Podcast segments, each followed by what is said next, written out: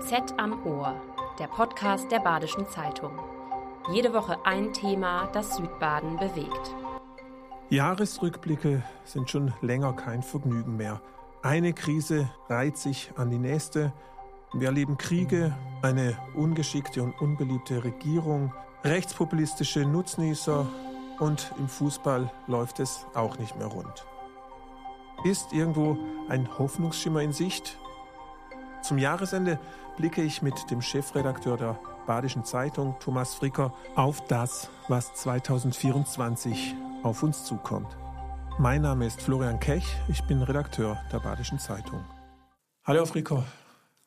Ja, hallo. Schön, dass Sie sich äh, Zeit genommen haben für diesen äh, Jahresrückblick oder diese Jahresvorschau. Seit 2020 hat man irgendwie das Gefühl, jedes Jahr wird es noch schlimmer. Ähm, sehen Sie denn Anzeichen, dass dieser Trend 2024 gestoppt wird? Hm.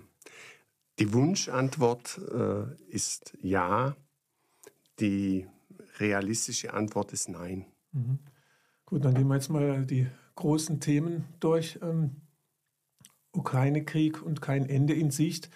Gibt es irgendwelche Hoffnungsschimmer? Sehen Sie vielleicht auch irgendeinen Vermittler, den man momentan noch nicht im Blick hat? Ehrlich gesagt, nein. Äh, es ist in der Tat so, dass sich äh, die Lage dort äh, verhärtet und verschlimmert. Der Westen war in der Unterstützung der Ukraine aus meiner Sicht zu zögerlich. Man hat in der frühen Phase äh, versäumt, wirklich sozusagen durch äh, massive Panzerraketenlieferung äh, äh, die Ukraine in die Lage zu versetzen, wirklich in die Offensive zu kommen.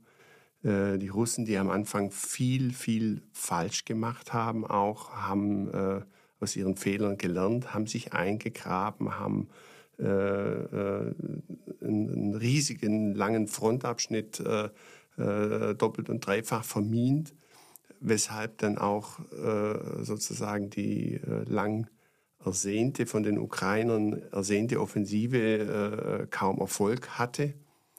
Und jetzt äh, tritt allmählich das ein, auf, äh, auf was äh, Putin auch gesetzt hat, dass die westlichen Gesellschaften, die westlichen Demokratien natürlich sehr lang, oder es, sie werden schneller kriegsmüde als ein autoritäres Regime.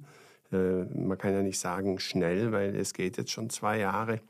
Aber äh, man sieht, äh, die Unterstützung bröckelt. Man hat äh, äh, Überdruss an der Situation in der Ukraine selber, äh, brechen Gegensätze auf. Es wird zusehends schwieriger, dort auch äh, politisch und militärisch zu agieren. Also ich sehe da äh, eher ein schwieriges, sehr schwieriges Jahr mhm. äh, vor der Ukraine, aber damit auch vor Europa und geopolitisch letztlich der Welt.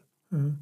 Nun hat unser Verteidigungsminister ähm, ja wirklich auch einen fast schon dramatischen Appell dazu aufgerufen, ähm, Europa muss ja, sich aufrüsten sozusagen und äh, es kommt auch immer wieder die äh, Rückkehr der Wehrpflicht äh, ins Spiel. Was würden Sie davon halten?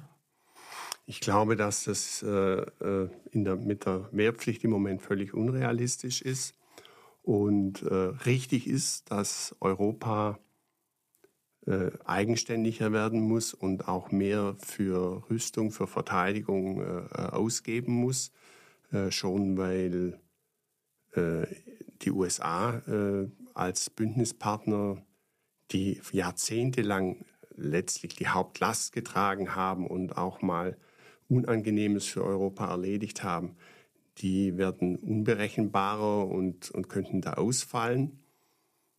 Aber äh, die Chancen, dass Europa wirklich äh, genau dieses energisch hinbekommt, die sind natürlich nicht sonderlich groß, weil äh, Europa selber viele Probleme hat, weil die wichtigsten Länder in Europa Probleme haben. Frankreich, äh, Macron steht ohne Mehrheit da in einem gespaltenen Land. Und äh, die Lage bei uns äh, spricht letztlich auch für sich selber. Also von daher sind auch da die Erfordernisse da, aber die Aussichten, dass wirklich da äh, starke Fortschritte sein werden in 24 halte ich für gering. Mhm. Neben der Ukraine haben wir einen weiteren, äh, ein weiteres Kriegsgebiet, muss man mhm. so sagen, im Nahen Osten. Äh, Israel hat das Ziel formuliert, die Hamas zu zerstören. Kann das gelingen? Was ist Ihre Einschätzung und zu welchem Preis? Mhm. Es ist natürlich immer sehr schwierig, aus der Ferne solche äh, Einschätzungen abzugeben. Ich kann verstehen, dass äh, Israel, dass die israelische Regierung sagt und übrigens auch weite Teile der israelischen Opposition und weite Teile der israelischen Friedensbewegung, äh, die pro-palästinensisch waren, so kann es nicht weitergehen. Wir müssen einfach alle mal äh, die Herrschaft der Hamas brechen. Aber so verständlich das nach dem furchtbaren Massaker vom 7. Oktober ist, äh, so schwer ist äh, umzusetzen. Es ist einfach Fakt, dass sich die Hamas in, in einem Gebiet bewegt mit Millionen Zivilisten, sich da versteckt. für mich ist das das allererste Kriegsverbrechen, bevor man denn schaut, wie geht Israel jetzt da vor. Aber es ist eine Situation, wo man aus meiner Sicht äh, äh, keine äh, militärische äh, Lösung des Hamas-Problems hinbekommt, äh, ohne dass der Preis an, an zivilen Menschenleben, an internationalen Folgen so groß wäre. Und man sieht auch da, äh, dass der Druck natürlich massiv zunimmt auf, auf Israel. Es gab jetzt auch wieder Gespräche oder Andeutungen, dass es eine neue Waffenruhe geben wird. Also Bestenfalls wird die Hamas militärisch geschwächt. Das Hauptproblem wird sein, dass sie inzwischen äh, ideologisch gestärkt ist und an Zuspruch gewonnen hat. Und die große Herausforderung wird sein, äh, wenn die Waffen wirklich schweigen, dann versuchen tatsächlich politisch zu erreichen, dass die Hamas an Rückhalt verliert. Und da stehen die Chancen, ich wiederhole mich in diesem Gespräch, auch nicht sonderlich gut. Wie hoch schätzen Sie die Gefahr ein eines Flächenbrandes im Nahen Osten? Ja, ich glaube, da braucht man nur äh, äh schauen, äh, äh, was jeden Tag in der Badischen Zeitung steht oder auch in der Tagesschau. Die ist enorm, weil äh, äh dieser Krisenherd Nahost im weitesten Sinn natürlich auch ein Schauplatz ist eines, eines geopolitischen Streites, weil da andere Mächte, auch wie Iran, natürlich ihre Interessen haben. Der Jemen droht einzugreifen. Wir erleben jetzt dieser Tage sozusagen die Bildung einer Koalition der Willigen, die, die den Schiffsverkehr versucht zu schützen. Die Gefahr ist enorm. Mhm. Wir bleiben äh, international, wir bleiben bei, bei, einer weiteren Gefahr und dunklen Wolke. Im November äh, wählen die USA einen neuen Präsidenten und äh, so wie es ausschaut gerade, hat ähm, eigentlich unfassbar äh, Donald Trump sehr gute Chancen, wieder ins Weiße Haus einzuziehen. Welche Auswirkungen hätte ein Erfolg Trumps für die Ukraine, den Nahen Osten und auch für die EU? Ja, nicht zu übersehende äh, Auswirkungen und Konsequenzen. Äh, vielleicht ein positiven Aspekt. Es gab jetzt gerade eben ein Urteil äh, in Colorado. Äh, dort ist Trump äh, ausgeschlossen worden von der Teilnahme an den Vorwahlen. Und zwar mit dem Hinweis, wer sich an, an Aufständen und Umsturzversuchen in den USA beteiligt oder diese auch nur unterstützt, verwirkt sozusagen das passive Wahlrecht.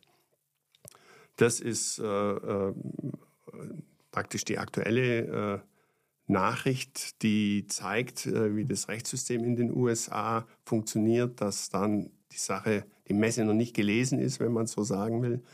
Äh, aber die Republikaner haben natürlich auch gleich reagiert und gesagt, sie gehen auch bis zum Supreme Court, also zum obersten Gerichtshof der USA und der ist auf jeden Fall von der Papierform her konservativ geprägt, man weiß es nicht. Äh, die Chancen, dass Trump äh, nochmal ins Amt kommt, sind real da. Äh, vielleicht sind sie etwas kleiner, als man jetzt im Moment annimmt, wo man ihn eigentlich schon wieder im Amt sieht. In, bei den Midterm-Wahlen äh, hat man auch befürchtet, dass äh, gerade äh, Trump-Unterstützer von den Republikanern einen Riesenerfolg landen. Das ist nicht passiert. Aber die Polarisierung in den USA nimmt zu und damit geht er eben meisterhaft um. Er, er, kann Emotionen schüren, bespielen, die, äh, die eigenen äh, Leute motivieren und aufhetzen, aber auch seine Gegner so provozieren, dass äh, die auch äh, im Grunde dann zur Polarisierung beitragen. Also von daher bleiben die, bleiben die Möglichkeiten oder bleibt diese Möglichkeit real. Und damit die Unberechenbarkeit. Im Inland äh, glauben inzwischen viele Experten, dass er noch radikaler als bisher wirklich den Rechtsstaat in Frage stellt. Dieses Gerede so, äh, er wolle nicht Diktator sein, aber an einem Tag schon, das ist extrem ernst zu nehmen. Er äh, akzeptiert im Grunde schon jetzt die Justiz nicht, äh, das ganze Gerede vom tiefen Staat und so weiter. Äh, bei äh, außenpolitisch äh, schwankt es so zwischen völliger Nachgiebigkeit. Ich beende das in einem Tag, ja nur, wenn er im Grunde die Ukraine der, äh, der Russland preisgibt. Es kann aber auch sein, er fühlt sich durch irgendwas gekränkt, was äh, äh, Wladimir Putin macht und äh, wechselt dann ins Gegenteil. Das ist einfach unberechenbar.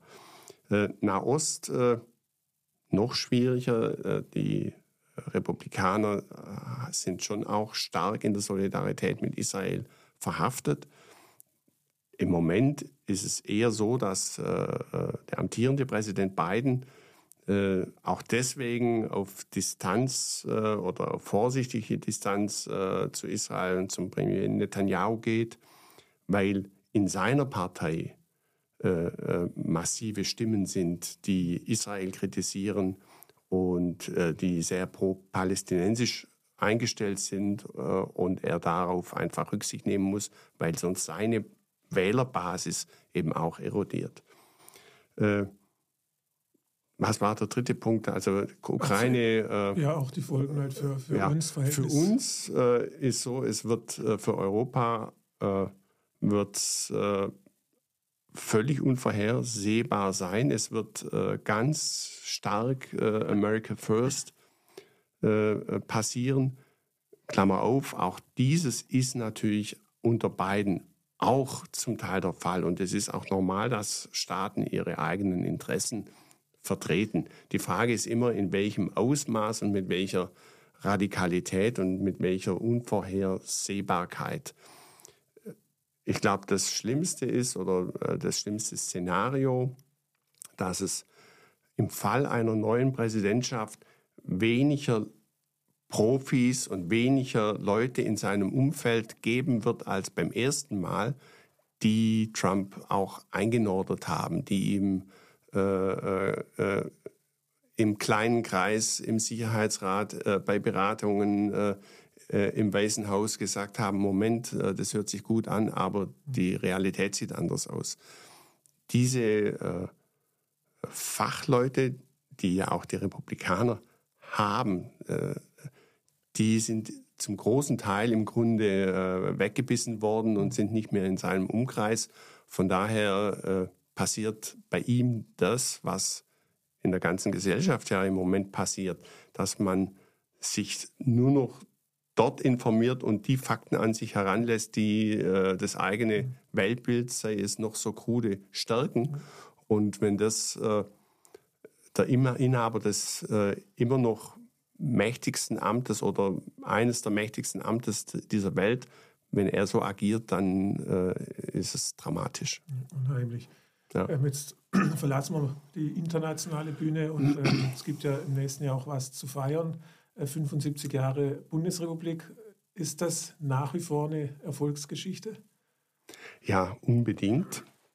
Und äh, ich denke, äh, die Bundesrepublik, äh, wir alle, wir sollten äh, das auch richtig feiern und sollten uns bei der Gelegenheit auch eben daran erinnern, wie gut es diesem Land insgesamt weiterhin geht, wie viel wir in 75 Jahren erreicht und geschafft haben äh, und äh, dass vieles von der äh, ganz realen Krisenstimmung natürlich alles seine Berechtigung hat, dass aber die, die staatlichen Strukturen, die wir haben und die Mehrheit der Bevölkerung, sie immer noch trägt, ein Riesenerfolg sind.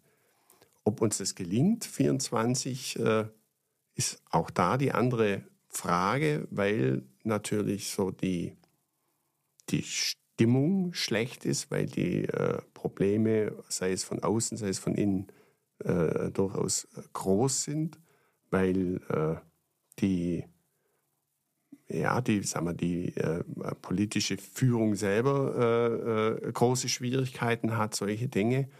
Und äh, weil davon auch bei uns äh, äh, ja, rechte Gruppierungen profitieren, durchaus auch linke, aber die, die rechtspopulistische, rechtsextreme Strömung ist natürlich viel gefährlicher. Und das führt dazu, dass wir in einem Jubiläumsjahr möglicherweise eine Situation haben, wo tatsächlich äh, in, äh, sei es in, in, Städten, wir haben Kommunalwahlen vielerorts, aber eben auch äh, äh in, in, Bundesländern, vor allem in den neuen äh, Ländern, wo in, in, Thüringen und Sachsen und später dann äh, im Herbst in Brandenburg gewählt wird, dass da ganz starke Strömungen von der AfD an die Macht kamen, die das funktionierende Regieren in Koalitionen der demokratischen Parteien erschweren oder fast unmöglich machen. Mhm. Über die Wahlen sprechen wir nachher ja. auch noch. Ähm, Sie haben die schlechte Stimmung im Land angesprochen. Viele laden ihren Frust momentan ähm, auf der Ampel ab. Die, muss man auch sagen, ähm, ja, zum Teil sehr unglücklich agiert, mhm. Äh, auch Fehler macht. Aber ist die Ampel wirklich so schlecht, wie Ihr Ruf? Wie würden Sie das bewerten? Ich glaube, äh, diese Bundesregierung äh, hatte so schwierige Startbedingungen wie keine Regierung vor ihr. Man muss einfach sehen, äh, wir hatten eine Pandemie, die weltweit und auch für uns ein Jahrhundertereignis war, die die Gesellschaft, die Politik, die Wirtschaft erschüttert hat wie wirklich nichts seit dem Zweiten Weltkrieg. Und in diese ausgehende Pandemie äh, kam dann der Ukraine-Krieg äh, äh, mit der Notwendigkeit, die auch passiert ist, einer energischen Antwort des Westens und auch äh, mit Abstrichen einer energischen Antwort äh, Deutschlands, mit einer Energiekrise äh, sondergleichen. Es sind Gewissheiten ins Wanken geraten, auf die wir eben gebaut hatten. Natürlich nicht nur die Regierung Merkel, sondern die hat ja auch meistens mit der SPD äh, regiert. Also da, das war schon gesellschaftlicher Konsens. Und von daher hat die Regierung, die sehr unterschiedlich aufgestellt ist, ideologisch und inhaltlich, und die letztlich, ich würde behaupten, fast zufällig zustande gekommen ist, weil nämlich die äh, Union äh, und ihr äh, Kandidat Laschet äh, äh, wirklich im Wahlkampf äh, unvorstellbare Fehler gemacht haben. Und unter dieser Konstellation hat, hat dann die Ampelkoalition es geschafft, tatsächlich die Energieversorgung äh, sicherzustellen, Hilfen bereitzustellen, äh, dass die Arbeitslosigkeit gering geblieben ist, dass äh, Leute nicht im Kalten gesessen sind, weil sie sich die Heizung nicht haben leisten können. Das sind alles wirkliche Erfolge, die man auch äh, im Nachhinein nicht kleinreden sollte. Was inzwischen tatsächlich weggebrochen ist, ist irgendwo die Geschäftsgrundlage dieser Regierung, weil äh, natürlich mit sehr viel Geld und haushalterischen äh, Tricks versucht worden ist, gegensätzliche Ziele zu vereinen. Die SPD, die äh, äh, ihre Wahlversprechen äh, des Respekts und der Hilfen für die kleinen Leute äh, einhalten wollten. Die Grünen, die äh, ja nach längeren Jahren der Opposition äh, äh, einfach sehr scharf darauf waren, jetzt endlich alles, was sie in Jahren Theorie ersonnen haben zum äh, Umbau der Wirtschaft, äh, zur Bekämpfung der Erderwärmung, endlich umzusetzen. Würden Sie sagen, das war auch Übereifer manchmal? Beim, beim Fall der Grünen äh, ist sicher auch dieser Übereifer von, von äh, äh Experten dabei gewesen, die zehn Jahre lang äh, äh, praktisch Papiere und Konzepte geschrieben haben und gesagt haben, so und jetzt geht's los. Mhm. Ja. Und dahinter steckt äh, schon die Idee, der gestaltende Staat mit viel Geld und wir lenken und, äh, und wir lenken dann auch äh, im Grunde die Bevölkerung und die wird es denn, die wird uns folgen und ist da denn einsichtig. Und die FDP mit einer ganz gegensätzlichen Haltung, die äh, äh, im, im Grunde äh, in die Regierung äh, reingegangen ist, sonst hätte es gar keine Ampel gegeben, aber die äh, immer äh, gewusst hat, so sie wird auf jeden Fall äh, äh, solide Staatsfinanzen äh, hochhalten. Sie wird äh, diejenigen sein, die äh, sich als Anwalt äh, gegen jegliche Steuererhöhung stark machen, ist natürlich auch ihre Klientel und die am kleinsten war und deswegen von Anfang an am ehesten auch um ihr Überleben fürchten musste. Und in dieser Situation ist jetzt tatsächlich, was die Regierung abliefert, überhaupt nicht mehr gut, sondern, sondern schon richtig schlecht und, und befördert auch diese Stimmung. Da nimmt Vertrauen ab, da nimmt Groll zu und das nutzen natürlich äh, andere auch noch aus und das äh, ist eigentlich die, ja, der Schlamassel zum Jahresende jetzt. Mhm. Profitieren wird äh, voraussichtlich vor allem, wenn die Stimmung mies ist, die AfD, ja. die liegt in Umfragen im Osten äh, weit vorne. Mhm. Äh, sehen Sie da überhaupt noch irgendwie eine, eine Chance, äh, bei den Landtagswahlen im Osten äh, die, den AfD-Erfolg zu verhindern? Oder wenn Sie jetzt Politikberater mhm. wären äh, von den etablierten Parteien, ja. was würden Sie denen raten? Ja, äh, sie müssen einfach gute Arbeit machen. Ja, mhm. das ist und, und was einfach klingt, ist aber natürlich nicht einfach. Das ist mir, ist mir auch klar. Aber äh, äh immer noch ist, ist schon so, dass äh, äh, ob das Regierung oder Opposition ist, meines Erachtens der Anteil des taktischen Denkens, was hilft mir selber, zu groß ist. Äh, wir haben eine Situation, wo man äh, möglicherweise auch gegen seine eigenen Aussichten auch mal was gemeinsam machen muss, gemeinsam mittragen muss. Das gilt durchaus auch für die Union. Es ist aus meiner Sicht kein Zufall, dass sie jetzt zwar ganz ordentlich dasteht, aber natürlich weit entfernt von, äh, von, von dem, äh, was die Union früher einmal dargestellt hat, weil äh, ganz viele Bürgerinnen und Bürger äh, der Überzeugung sind, die würden es nicht anders machen, die schielen auch so zuerst auf, auf ihren Vorteil, so wie die Ampel im Moment äh, vor allem durch Schwäche zusammengehalten wird. Ja? Und, äh, und das führt dazu, dass dann sehr viele Unzufriedene äh, einfach zusätzlich zur AfD gehen. Das Erschütternde ist, dass sie das machen, obwohl es einfach klar ist, dass diese Partei in großen Teilen rechtsextrem ist. Wir haben äh, äh, definitiv klare Aussagen äh, für verschiedene Landesverbände, dass es wirklich erwiesen äh, ist. Äh, bei anderen ist die Schnittmenge groß. Sehr viele Bürgerliche haben äh, die Partei verlassen und wir dürften uns, wir sollten uns da auch keine Illusionen hingeben, äh, äh, dass das extrem bedrohlich ist. Und dass trotzdem die Menschen sagen, es ist mir entweder egal oder ist mir sogar recht. Mhm. Das ist eines der äh, Mammutthemen auch für 24. Mhm. Wir haben gleichzeitig auch Kommunalwahlen in Baden-Württemberg. Ist auch hier mit AfD-Erfolgen zu rechnen? Was meinen Sie? Ich denke schon.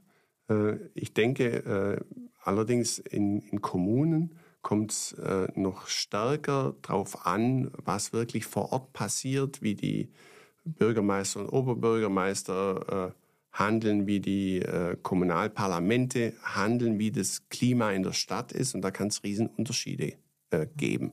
Da kann es dann äh, Städte äh, geben, auch in Baden-Württemberg, wo äh, die AfD äh, extrem gut abschneidet, wie übrigens auch, also im immer grün, links, alternativ äh, verorteten Freiburg natürlich äh, einzelne Viertel auch jetzt schon zum Beispiel weit über 20 Prozent AfD-Anteil hatten. Aber die Chance in den Kommunen ist auch größer, wirklich im Grunde durch bekannte Persönlichkeiten noch äh, auch zu überzeugen. Ja.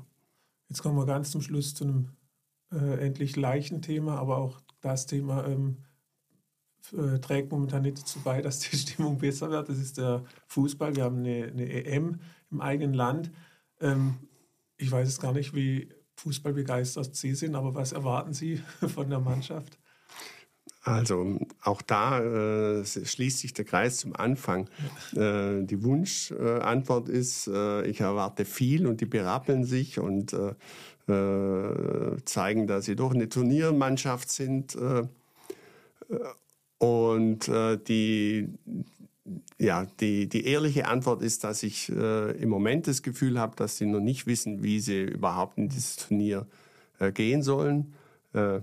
ich bin schon Fußballfan, habe allerdings äh, selber nur wirklich äh, also in der Jugend gespielt, ähm, äh, aber gehe treu und brav äh, zum, zum SC äh, und bedauere, dass da niemand in der Nationalelf ist davon, äh, zumindest nicht Kann in der deutschen. Ja. aber generell ist es tatsächlich so, dass da auch eine wie ich finde, große Rat- und Hilflosigkeit mhm. ist. Und zwar auch unter dem aktuellen Trainer sowie unter dem äh, Vorgänger. Mhm. Äh, wenn ich jetzt äh, die Diskussion höre, den Groß wieder zu holen, mhm. der zweifellos in Real Madrid toll ist und zeigt es aber auch, ich bin eigentlich mit meinem Latein am Ende, mhm. weil das Mittelfeld ist eines der wenigen, die, die funktioniert. Das funktioniert. Wenn wir zurückschauen äh, an das äh, Sommermärchen äh, 2.6, mhm eine unglaublich lang zurückliegende Zeit eigentlich. Mhm. Weil damals äh, waren ja dann überall bei super Sommerwetter äh, auf einmal so Deutschlandfähnchen ja. zu sehen. Und äh, wir in der Zeitung haben noch äh, diskutiert, ob das jetzt nationalistisch mhm. ist oder irgendwie so. Und das war so diese Sorge auch von den Älteren, die gefremdelt haben mit, dem, äh, mit den Bekundungen, was anderswo in anderen Ländern völlig normal ist, dass man sich freut über sein Land, dass man hinter einer Mannschaft steht. Und das scheint jetzt Lichtjahre weg mhm. zu sein, weil äh, man hätte jetzt mit diesem Fähnchen gar kein Problem, aber man kann sich äh, kaum mehr identifizieren äh, äh, mit äh, diesem Gebilde, das mal Le Mannschaft hieß oder dann Team oder ich sonst was. Äh, also äh, ja, nichts ist unmöglich. Äh, vielleicht läuft es ja doch. ich glaube aber, dass es nichts Entscheidendes auch an der Stimmung in Deutschland ja. ändern wird. Diese Bedeutung hat es nicht mehr. Mhm. Gibt es was, worauf Sie sich freuen 2024?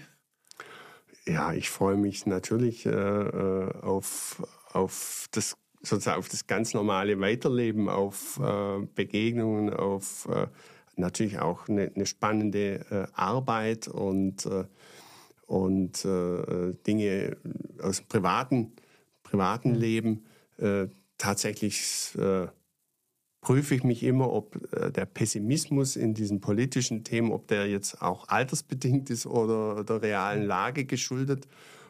Vielleicht ist es sogar eine, eine Mischung ich denke, äh, dass äh, es bisher so war, dass äh, dieses Land und auch die EU, wo wir untrennbar eingebettet sind, zwar mit viel Mühen, aber dann doch immer sehr viel hingekriegt hat. Und vielleicht ist das äh, wirklich das, was Hoffnung äh, gibt, äh, wo wir dann nach 24 dastehen können und sagen, wir haben doch irgendwo die Kurve gekriegt und einiges aus dem Weg geschafft. Aber wie gesagt, man, man weiß das nicht. Herr Frickau, vielen Dank für das Gespräch. Ja, alles ich, Gute Ihnen. Ich danke Ihnen. Ciao. Das war BZ am Ohr, der Podcast der Badischen Zeitung. Jede Woche ein Thema, das Südbaden bewegt.